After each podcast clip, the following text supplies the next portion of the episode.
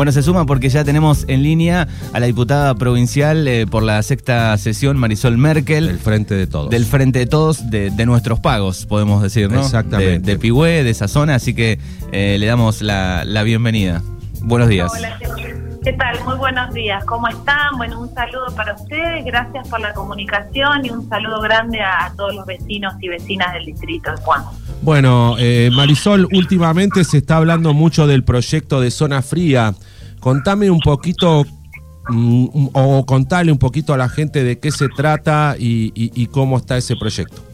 Bueno, sí, la verdad que podríamos hablar en ese sentido de una reparación histórica, ¿no? Yo este, siempre, siempre planteo, digo, que esto, esto fue un anhelo este, y un trabajo mancomunado de tantos dirigentes políticos, de instituciones, de organizaciones, de identidades que durante más de 20 años llevaron adelante esta pelea que hoy estamos a punto de, poder convertir un derecho para más de 50 distritos de la provincia de Buenos Aires, en donde toda nuestra, nuestra región fría eh, está incluida, incluido el distrito de Puan y esto va a implicar este, un beneficio muy amplio en el momento que eh, se pueda aprobar en la Cámara de Diputados de la Nación y luego en el Senado de la Nación.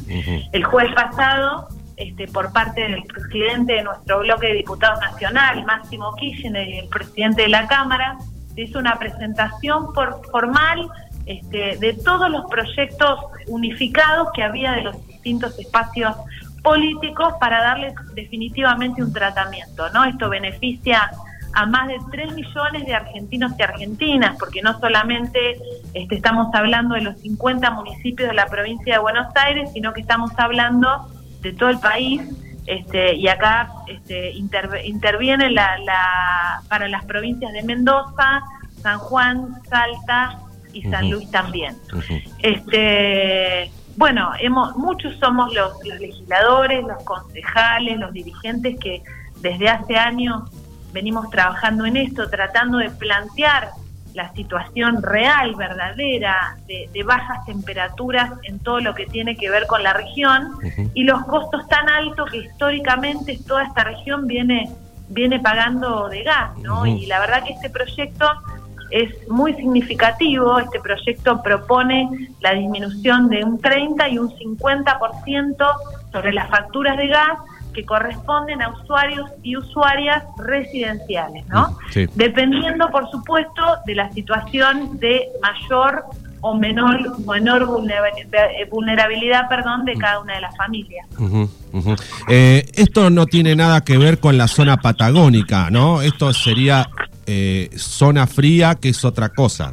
No. Bueno, y acá está bueno que me preguntes, porque hay que aclararle a la gente que durante muchos años en la Cámara de Diputados nosotros venimos impulsando y presentando iniciativas en la provincia de Buenos Aires en paralelo a muchos de nosotros desarrollando gestiones, ¿no? Digo, ante el Enargas. El Enargas es el ente regulador nacional del gas eh, de, de, índole nacional y es el que define este, en concreto tomar esas medidas. Lo que nosotros planteábamos en su momento eran las adecuaciones tarifarias de acuerdo a nuestra región. Este proyecto propone y toma la decisión política y definitiva de reducir esos costos en la tarifa de gas. Porque esto es de injerencia nacional, digo. ¿Y por qué digo esto? Porque durante muchos años nosotros hemos aprobado iniciativas, incluidas iniciativas mías también, de proyectos de declaración donde lo que expresamos era una necesidad y una intención de declarar zona fría en nuestra región. Está claro. Pero este, si bien esos proyectos, digo, eran aprobados, eran proyectos que no tenían injerencia en tomar este, cartas sobre el asunto, sobre esta situación.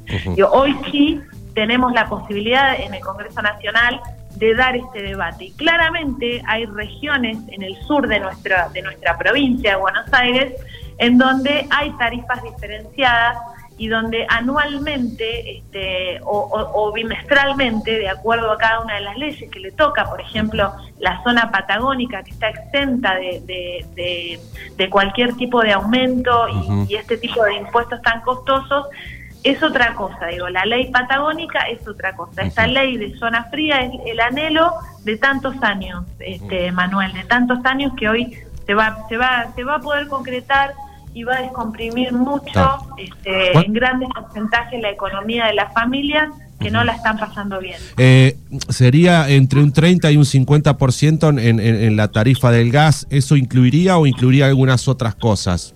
No, en, en, lo, cuando hablamos del, de la disminución en el 50%, hablamos de los sectores comprendidos de menor, este, de mayor, perdón, vulnerabilidad, ¿no?